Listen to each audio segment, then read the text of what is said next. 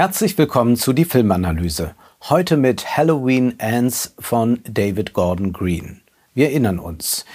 Der zweite Teil der neuen Trilogie, die die früheren Fortsetzungen ignoriert, endete mit einem wütenden Mob, der sich exzessiv und gewaltsam entlud. Die warnende Stimme von Laurie, die das Wesen des Bösen erkannt zu haben glaubt, kommentiert aus dem Off und warnt vor dem, was das Böse aus den Menschen machen kann, wie die Menschen sich zusammenrotten können. Hieran knüpft der dritte Teil Halloween Ends nicht unmittelbar an, sondern zunächst sehen wir eine Ouvertüre. Der verschüchterte Cory spart Geld für sein Studium. Als Babysitter wird er angeheuert, doch dieser kleine Junge, den er da betreuen soll, der führt etwas im Schilde.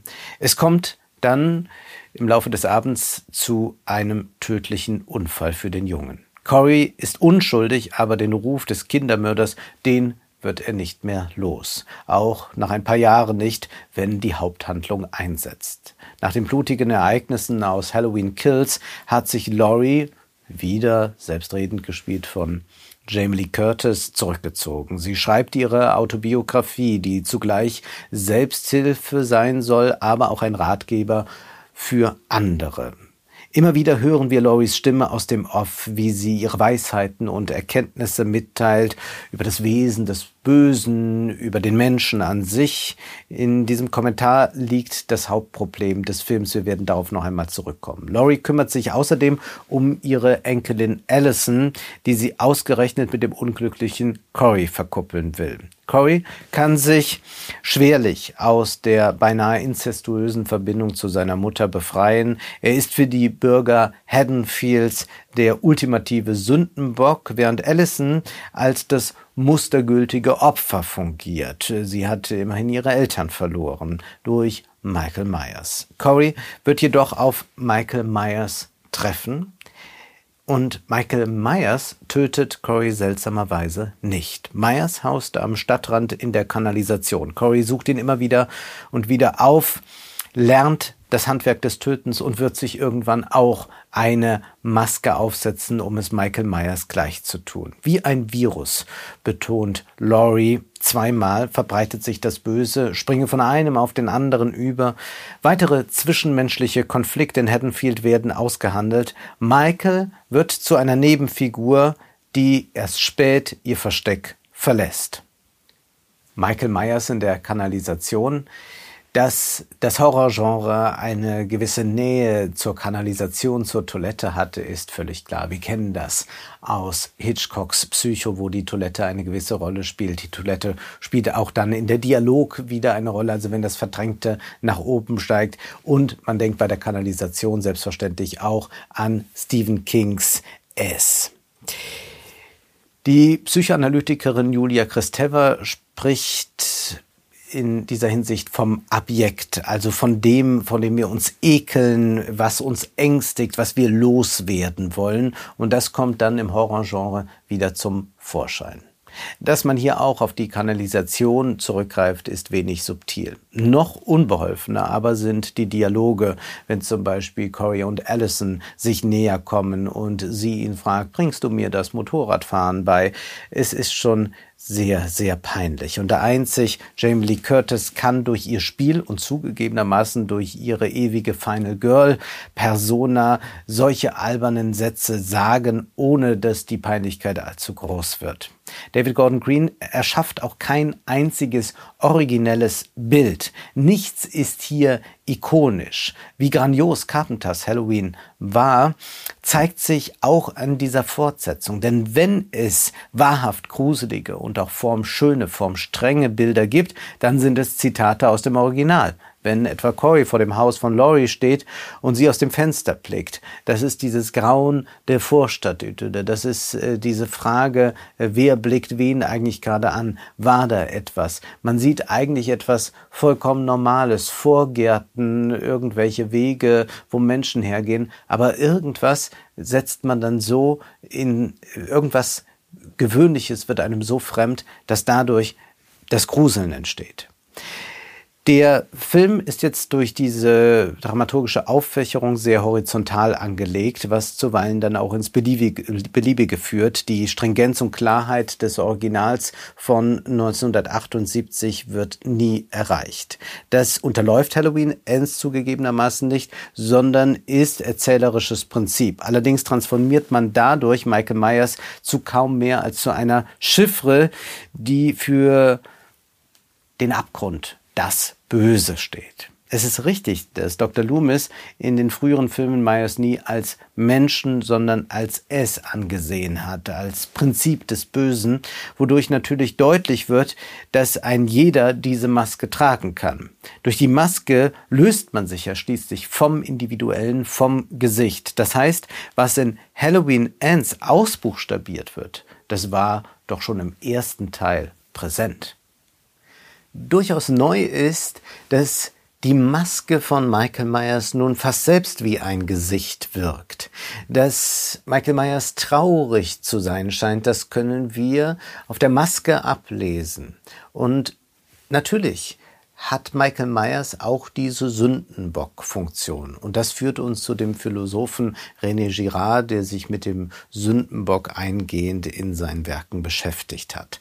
Und er beschäftigt sich auch mit der Frage der Mimesis, also inwieweit wir Menschen andere Menschen nachahmen, inwieweit wir Doppelgänger sind, inwieweit das Ungeheuer und der Doppelgänger zusammengehören. Also das, was wir hier in diesem Film sehr deutlich sehen können, dass wir Michael Myers haben und jemanden, nämlich Cory, der ihm nachfolgt.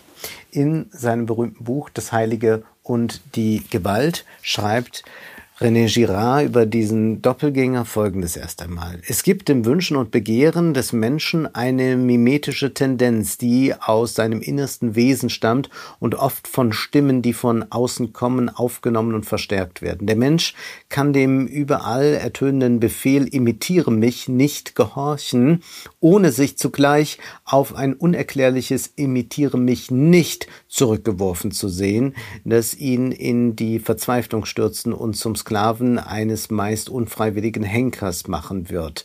Äh, denn dieses Verhältnis ist doch ein sehr intrikates zwischen Corey und äh, Michael Myers, wie wir gegen Ende sehen werden. Die Wünsche wie die Menschen sind so gestaltet, schreibt René Girard weiter, dass sie dem jeweiligen Gegenüber ständig widersprüchliche Zeichen aussenden. Die doppelt äh, widersprüchliche Abhängigkeit oder eher das Netz von widersprüchlichen Abhängigkeiten Konflikten, in das sich die Menschen gegenseitig ohne Unterlass verstricken, muss uns als eher banales Phänomen, ja vielleicht als das banalste schlechthin erscheinen und als das eigentliche Fundament aller Beziehungen der Menschen untereinander. Und tatsächlich haben wir in diesem Film immer solche Doppelgängerstrukturen, wer da wem begegnet, wer wem Gewalt antut, äh, wie sich äh, diese Figuren auch immer spiegelbildlich gegenüberstehen. Corey hasst sich ja in gewisser Weise auch für das, was er tut, aber dennoch tut er es. Weiter schreibt René Girard, die Gewalt wird zum Bedeutungsträger für das absolut Wünschenswerte, für die göttliche Selbstgenügsamkeit, die schöne Totalität, die nicht mehr als schön erschiene, wäre sie nicht mehr undurchdringlich und unerreichbar diese Totalität, diese Selbstgenügsamkeit, die erlebt man dann auch bei Corey, wenn er sich erst einmal die Maske aufsetzt, wenn er diese Totalität erfahren kann. René Girard schreibt weiter, das Subjekt verehrt diese Gewalt und hasst sie zugleich. Es sucht sie durch Gewalt zu beherrschen. Es misst sich mit ihr. Trägt es durch Zufall den Sieg davon, wird sich das Prestige, das sie genießt, schnell zerstreuen. Es wird anderswo eine noch gewalttätigere Gewalt suchen müssen, ein wahrhaft unüberwindliches Hindernis. Dieser mimetische Wunsch und die unreine Ansteckung sind eins. Hier haben wir auch noch den Begriff der Ansteckung. Also wie Laurie sagt, dass äh, sich das Böse wie ein Virus verbreitet. Laurie ist ja auch eine Figur, die wir ganz eng zusammen sehen müssen mit Michael Myers. Im ersten Teil der neuen Trilogie wird das so deutlich, wenn sie sagt, dass sie 40 Jahre lang auf ihn gewartet hat und er hat auf sie gewartet. Auch da haben wir das Doppelgänger-Motiv. Und sehen wir auch, wie die Namen zusammenpassen, Laurie und Corey, wie sie ihn auserwählt, äh, dass er ihr jetzt folgen könnte, dass er eine Verbindung zu Michael Myers aufbauen kann. Natürlich ist Laurie nur der Feind in anderer Gestalt. Girard spricht von einer triumphierenden Majestät des Menschen, diese Form der Göttlichkeit, zu der auch das Entscheiden über Leben und Tod gehört. Und das können Menschen aber dann nur zeitweise erleben und auf Kosten eines anderen.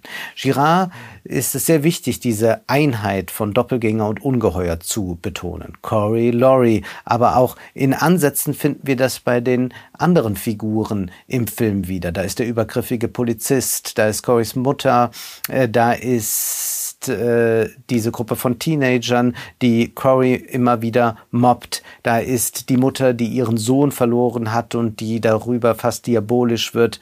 Um sich vor dem Wahn zu retten, muss Laurie Michael schließlich die Maske herunterreißen. Bei René Girard ist zum Thema Maske zu lesen, die Maske verschwindet, wenn sich die Ungeheuer in Menschen zurückverwandeln. Nun ist es aber so, dass die Maske zurückbleibt. Das Gesicht dahinter bekommen wir auch gar nicht richtig zu sehen. Und wir erfahren dann von Laurie auch nochmal, das Böse stirbt nie. Das bräuchte sie uns nicht zu sagen. Wir wissen es ohnehin. Und dann ist da dieses Finale. Es ist eine Prozession mit dem toten Michael Myers. Ein Ecce Homo-Moment, könnte man sagen. Nur ein Mensch, das soll uns gezeigt werden. Die Schlussszene aus dem zweiten Teil zeigte uns, wie gesagt, diesen wütenden Mob. So entsteht eine Gemeinschaft durch eine Sündenbockbildung. Hier haben wir auch eine Sündenbockbildung im dritten Teil, aber es ist zugleich eine religiöse, rituelle Feier. Da ist äh, der Körper von Michael, der dann auf dem Schrottplatz wie durch einen Fleischwolf gedreht wird, damit damit er wirklich tot ist. Was René Girard zum Kannibalismus erklärt, das passt auch auf diese Szene. René Girard schreibt, der Mechanismus des versöhnenden Opfers ist in zweifacher Hinsicht heilbringend. Er erzeugt Einmütigkeit und bringt so die Gewalt, wo immer sie sich bemerkbar macht, zum Schweigen. Er hindert die Angehörigen daran, einander zu bekämpfen und er verhindert, dass die Wahrheit des Menschen an den Tag tritt. Er nimmt sie aus dem Bereich des Menschlichen heraus, versetzt sie ins Außerhalb des Menschen und macht aus ihr eine unverständliche Gottheit. Der Gefangene muss alle inneren Spannungen, allen aufgestauten Hass und Groll auf sich ziehen. Von ihm wird erwartet, dass er mit seinem Tod die ganze bösartige Gewalt in gutartiges, heiliges verwandelt und dass er einer geschwächten und müden kulturellen Ordnung ihre Stärke zurückgibt. Das ist der Versuch, der hier unternommen wird, wenn alle anwesend sind, wie Michael Myers da geschreddert wird. Es ist auch der Versuch, durch eine gemeinsame Sentimentalität wieder Gemeinschaft herzustellen. Etwas, was für die US-Gesellschaft sehr typisch ist. Denken wir nur an die vielen weinenden US-Politiker. Denken wir daran, dass Biden dafür berühmt ist, so berührende Trauerreden zu halten. Aber worin unterscheidet sich denn nun der Mob aus dem zweiten Teil von dem, ja, Mob kann man nicht sagen, von dieser Gemeinschaft im dritten Teil? Nun hier im dritten Teil kooperieren Laurie, die Polizei, alle anderen Einsatzkräfte und die Bürger, um die Gewalt auf eine gewisse Weise einzuhegen. Also sie geben dem Ganzen eine Form. Es wird etwas Rituelles. Man kann sich aber auch fragen, inwieweit das eine Illusion ist. Sollten wir wirklich Laurie glauben, dass hier auf sentimentale Weise eine Gemeinschaft gestiftet wird? Brutal ist die Sache dennoch. Laurie gibt uns Selbsthilfetipps. Wir erfahren, wie es so ist, dein Final Girl zu sein und was wir daraus lernen können. Ständig liefert der Film auf diese Weise seine Interpretation gleich mit. Ständig hören wir, was das Wesen des Bösen dann so ist. Aber worin liegt denn jetzt das Problem? Gehen wir nochmal zu Dr. Loomis zurück. Dr. Loomis, wunderbar verkörpert von Donald Pleasance, der spielte in den früheren Filmen doch eine ganz besondere Rolle. Er war der behandelnde Arzt, der Michael Myers von klein auf Kante studierte, analysierte. Dr. Loomis ist eigentlich ein Vertreter der positivistischen Wissenschaft, die Daten und Fakten sammelt, beobachtet und dann Schlüsse zieht. Heute würde man sagen, listen to the science. Das Horrorgenre kann sich aber damit nicht zufrieden geben, denn sein Bereich ist jener, der nicht erreicht wird vom positivistischen Blick. In den Fortsetzungen wird Dr. Loomis auch immer manischer, immer besessener sehen wir ihn als den Wissenschaftler. Mitten von Papieren und Büchern inszeniert man ihn. Dabei ist er schon faustähnlich. Er will wissen, was die Welt im Innersten zusammenhält und er erfährt es dann doch nicht. Es ist ein genialer Einfall, ein Positivist muss eingestehen, wie unerklärlich vieles ist. Loomis Scheitern treibt ihn immer weiter und auch auf ihn trifft das Nietzsche-Wort zu, das jetzt im aktuellen Film zitiert wird. Wer mit Ungeheuern kämpft, mag zusehen, dass er nicht dabei zum Ungeheuer wird.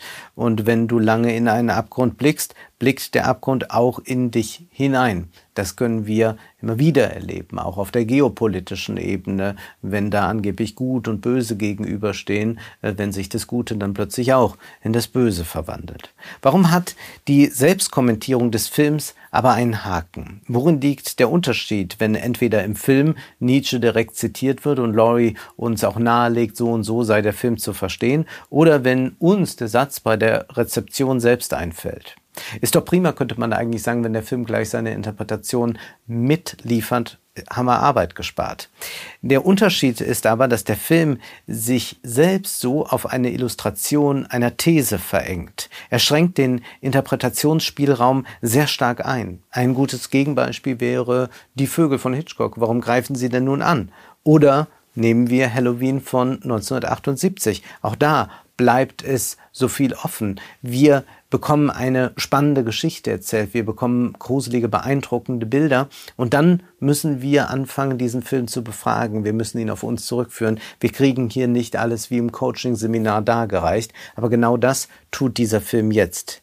Wir müssen jedoch dieser Figurenrede nicht folgen. Durch die Stimme aus dem Off erhält die Rede zwar etwas scheinbar Objektives, doch wir sollten den Akzent verschieben. Worum geht es denn hier eigentlich? Diese ganzen Figuren in dem Film ringen nach Autorschaft. Sie haben die Interpretation, sie haben den richtigen Blick, sie wissen, wie die Wirklichkeit aussieht. Und dann trumpft Laurie auf, ich schreibe meine Autobiografie und sie hat als einzige Figur im Film die Macht, aus dem Off zu uns zu sprechen. Und dann sollen wir ihr glauben.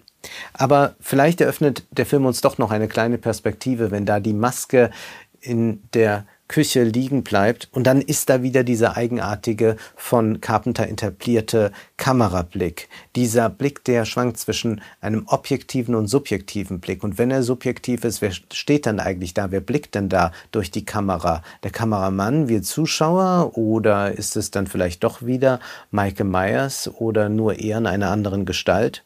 Was, wenn Laurie tatsächlich mit ihrer unglaublichen Macht, dass sie jetzt auch noch von ganz draußen über uns spricht und sagt, was zu sehen und was zu verstehen ist. Was, wenn Laurie eigentlich die gefährlichste Person ist, die uns mit der Tragik in ihrer Stimme und den vermeintlichen Weisheiten, die sie ausspricht, in die Irre führt, so dass wir nur schauen, aber nicht sehen. Das war die Filmanalyse mit Wolfgang M. Schmidt. Ihr könnt den Podcast finanziell unterstützen.